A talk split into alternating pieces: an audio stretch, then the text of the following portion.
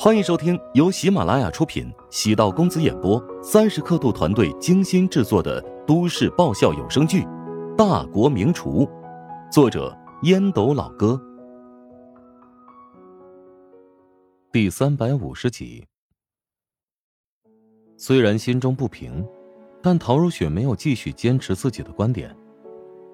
乔治对父母真心很孝顺，这是他身上最大的优点之一。乔治难以看透，明明心机很深，在大是大非上，却是从不含糊，因此一眼能看透。楚明安扎轮胎一事做得很缺德，但是他一来和乔治从小长到大，二来是一个没有还击余地的人，如果跟他斤斤计较。岂不是降低了自己的水准？乔治现在有自己的事业，也有些身家，不能做自降身份的行为。扎胎一时爽，很快就后悔了。大过年的，如果乔治报警，将自己送到局子里，那可就不太好了。楚明安站在阳台上，目送路虎离去，才松了口气。赵姨返回家中打扫家务，越想越难受。这人比人气死人呐！他的儿子怎么能这么废呢？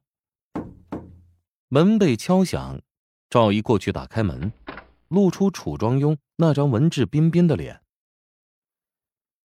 楚庄庸比赵姨小差不多十四五岁，父母去世的比较早，在楚庄庸的心中，长兄如父，长嫂如母。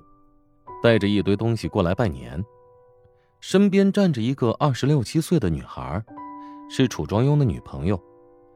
之前跟赵姨已经见过几次面了，赵姨跟他们倒了两杯茶，寒暄了两句。楚庄庸见赵姨眉头深锁，估计跟大侄子有关。明安在家吗？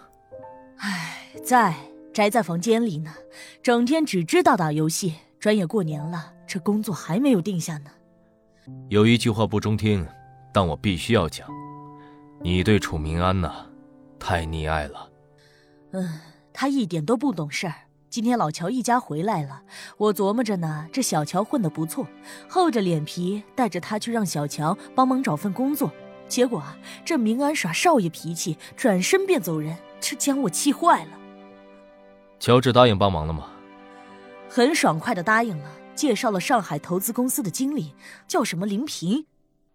林平，不会是我认识那个林平吧？哎，有没有其他的详细资料？没有，是乔治的朋友。乔治对他的公司啊不太熟悉，所以楚明安觉得他不是诚心想帮他的。不知是否巧合，我也认识一个叫做林平的上海投资人，还跟他合过影呢。楚庄庸将照片递给了赵姨，赵姨努力回忆从乔治手机上看过的那张照片，懊恼的拍了一下自己大腿。还真是他。楚明安又沉浸在电脑游戏的虚拟网络世界。送走楚庄庸，赵爷怒气冲冲的上楼，见儿子打游戏打得欢快，狠狠的将鼠标拔出，扔在地上。鼠标瞬间四分五裂，楚明安心虚的望了一眼老妈。怎，怎么了？难道扎车胎的事被老妈知道了？你还有脸问？刚才你小叔过来拜年，我随后提了一句，乔治准备给你引荐的一个叫做林平的投资人，结果他们公司争取风投支持，找的便是这位姓林的女士，她是整个淮南地区的总负责人，手里的权力非常大。这乔治可是真心想帮你，结果你倒好，根本不领情。这么巧？呃，错过了这个，还有下一个吗？你现在去登门道歉，不然我把你电脑给砸了。哎哎哎哎！不不不不，我迟了，妈，我现在就算过去道歉，他肯定也不会原谅我。不试试你怎么知道？我刚扎了他的车胎。你这混小子，妈看我不揍死你！求你别砸我的电脑！我的天！乔家从 M 国返回，成为春节邻里茶余饭后的谈资。总有人见不得别人好，乔家遭遇那么大的灾祸，哪能这么快就能恢复元气呢？荣归的光景都是故意演出来的，实则金玉其外，败絮其中。也有诚心盼望乔家度过困难，日子过得越来越好的。另外，乔家的小子也真混出了人样。老小区的居民消息也不闭塞，有人在淮南电视台今年的广告上看到乔治的身影。只有短短一两秒的时间，大家还是啧啧感慨。年轻人获取信息的渠道多，玩手机意外刷到乔治的视频。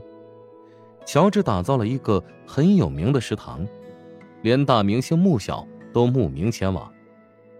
这一传十，十传百，乔治的形象悄然改变。小区能出个名人，还真是与有荣焉。柯青和乔元斌在家里见了不少熟人，他们在 M 国这段时间一直处于人生地不熟的状况。回到家中，见到这么多老友。心情自然也好了很多。第二天早上十点左右，陶南方安排了一辆阿尔法保姆车，将两人接往别墅。下了车，陶南方和陶如雪从屋内走出。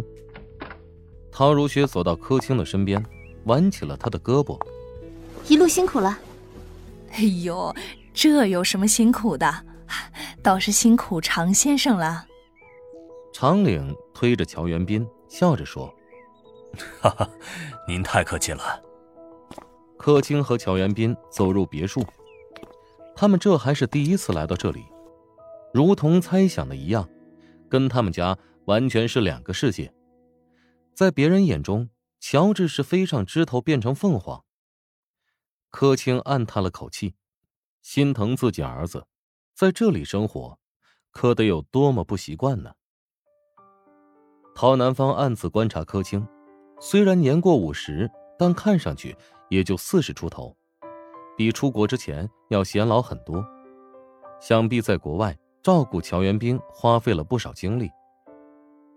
陶南方拉着柯青在别墅参观了一圈。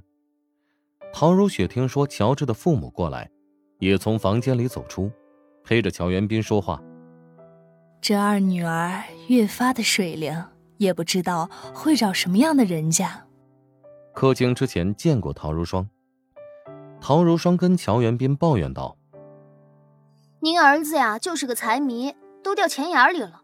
今天是除夕，他不好好在家里陪家人，却非要出去赚钱。”陶如霜不带恶意，乔远兵笑着附和：“哎呀，是啊，没错，等他回来，好好的罚他。”听说乔大伯，你以前是数学老师，啊，物理也能教。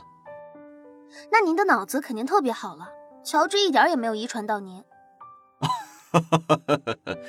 乔治啊，在理科方面确实不太好，否则也不会大学选择文科了。他是不是小时候特别调皮，动不动将女生气哭的那种？哦，这个倒不见得，不过呢，比较阴坏。喜欢撺掇别人干坏事儿，啊！原来他小时候就这样啊！哎呀，不过呢，他本性不坏，就是喜欢恶作剧而已。那他肯定小时候没少挨揍呢。那肯定啊，手臂粗的棍子都打折过。听起来有些解气。陶如霜缠着乔元斌问了不少乔治小时候的事情。表面上看。陶如霜对乔治挖苦讽刺，乔元斌瞧出他对乔治其实挺好奇。两人关系好，才会说话随性，才会特别关注。陶如霜的性格外向爽朗，乔元斌与他聊到有趣之处，也会笑得痛快。柯青见陶元斌和陶如霜有说有笑的样子，觉得有些莫名其妙。丈夫好久没有这么开心过了。手机传来动静，陶如霜低声与乔元斌道：“我爸来了，我去拉他过来陪你聊天。”陶如霜在门口见到史嘉诚，手里提着袋子，冲自己笑：“你妈呢？”“你过来，我妈是同意的，怕什么？自己回家还买什么东西啊？”陶如霜从他手里接过袋子。啊，我托朋友找来的长白山老人参，很珍贵的。哇，乔帮主，你又做什么好吃的？想知道？嗯。想知道更多美食秘籍，就点击 VIP 快更版收听吧。